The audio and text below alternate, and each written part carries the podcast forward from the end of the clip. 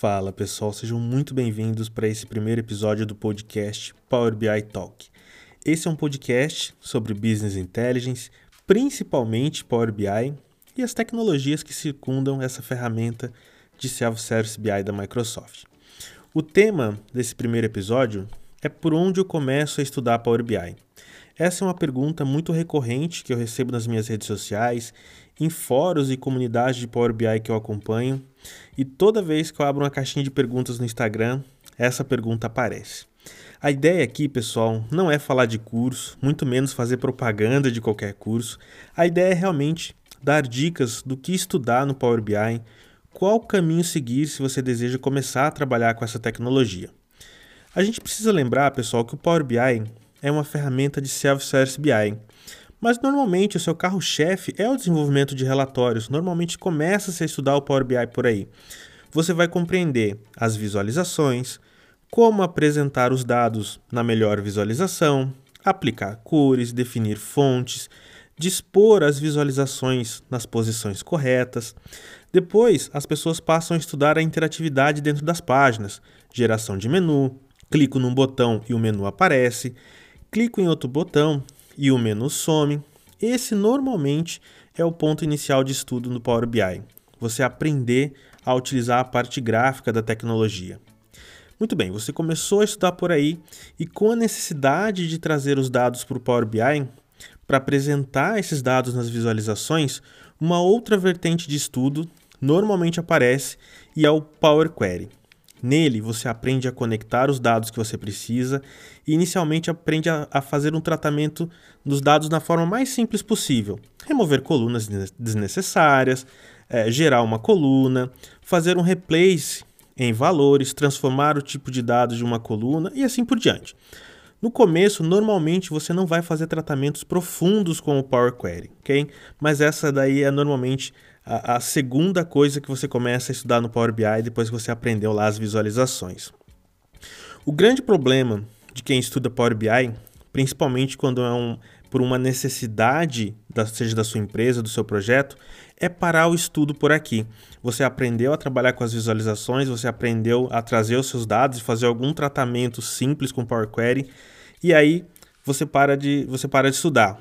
Você consegue arrastar um campo para uma visualização, o dado apareceu, algumas vezes de forma correta, outras nem tanto, mas apareceu alguma coisa, tá valendo, tá entregue e isso é um problema, tá, pessoal? O Power BI é muito mais do que uma ferramenta de gráficos, de visualizações bonitinhas e tratamento simples de dados. Power BI é muito mais do que isso. E aí, só abrindo um parênteses aqui, tá? Se nesse momento você estivesse perguntando se o Power Query é o melhor lugar para tratar os dados a resposta padrão sempre vai ser depende, mas normalmente não. Mas esse tema eu acho que cabe em um outro episódio aqui do Power BI Talk. E aí você pode estar pensando, muito bem, Fernando, eu estou nesse ponto do Power BI.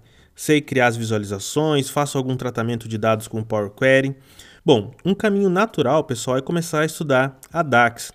Todo mundo que trabalha com Power BI vai precisar aprender DAX. Não importa se você é, já precisa do DAX ou não, você vai precisar aprender. Então a dica é começar a estudar a linguagem DAX desde o começo. DAX é uma linguagem de sintaxe simples, ou seja, fácil de escrever, mas ela vai aumentando né, a complexidade conforme a gente vai aprimorando a escrita das funções, a gente vai agregando funções dentro de funções. E o que eu quero dizer é que você não vai dominar a DAX em um dia, em uma semana ou em um mês para compreender contexto, transição de contexto, a função calculate, você vai precisar demandar um tempo de estudo e principalmente prática. No entanto, aqui o conselho seria ir aprendendo essa linguagem conforme você precisa e nos tempos livres estudar um pouco de DAX para se aprimorar. Depois que você estudou o DAX, uma sequência interessante é estudar o Power BI Service. Se o seu papel é só desenvolver relatórios e publicar no Power BI Service, talvez você precise conhecer o básico do serviço online da Microsoft. Mas eu recomendo que você se dedique um pouco mais, ok? Conhecer como funcionam os workspaces, permissionamento, atualização incremental, com certeza vai fazer você pensar e arquitetar soluções melhores. E assim, uma outra dica seria conhecer um pouco mais a fundo o Power BI Service. Se o seu papel é gerenciar o Power BI, então aí a história é outra. Você vai precisar conhecer bem o Power BI Service e talvez até mesmo a estrutura e a arquitetura do Office 365. É importante que você saiba o papel no ecossistema do Power BI da sua organização, do seu projeto, o que, que você vai atuar, qual que é seu papel dentro da sua organização do seu projeto. Bom, depois do Power BI Service, minha dica seria estude Storytelling. Aprender a criar bons relatórios no Power BI vai te levar para um próximo nível. E aqui eu quero ressaltar uma coisa importante. Repare que eu não estou falando de você fazer relatórios bonitos, mas sim relatórios bons. E te garanto que são coisas completamente diferentes. Após aprender storytelling, dominar esse conceito, aí sim você vai estudar como fazer relatórios bonitos. Aí é o momento de você se aprofundar no Power BI Desktop e, por consequência, se aprofundar em Power Query, DAX e Power BI Service.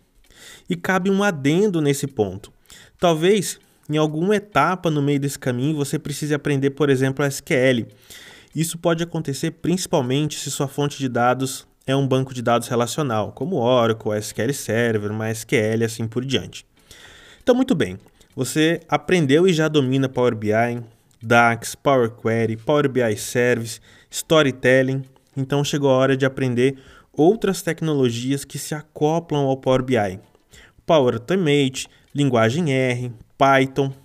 Lembrando que aprender essas tecnologias não quer dizer que você deve parar de estudar as tecnologias anteriores, não deve parar de estudar Power BI, DAX e assim por diante.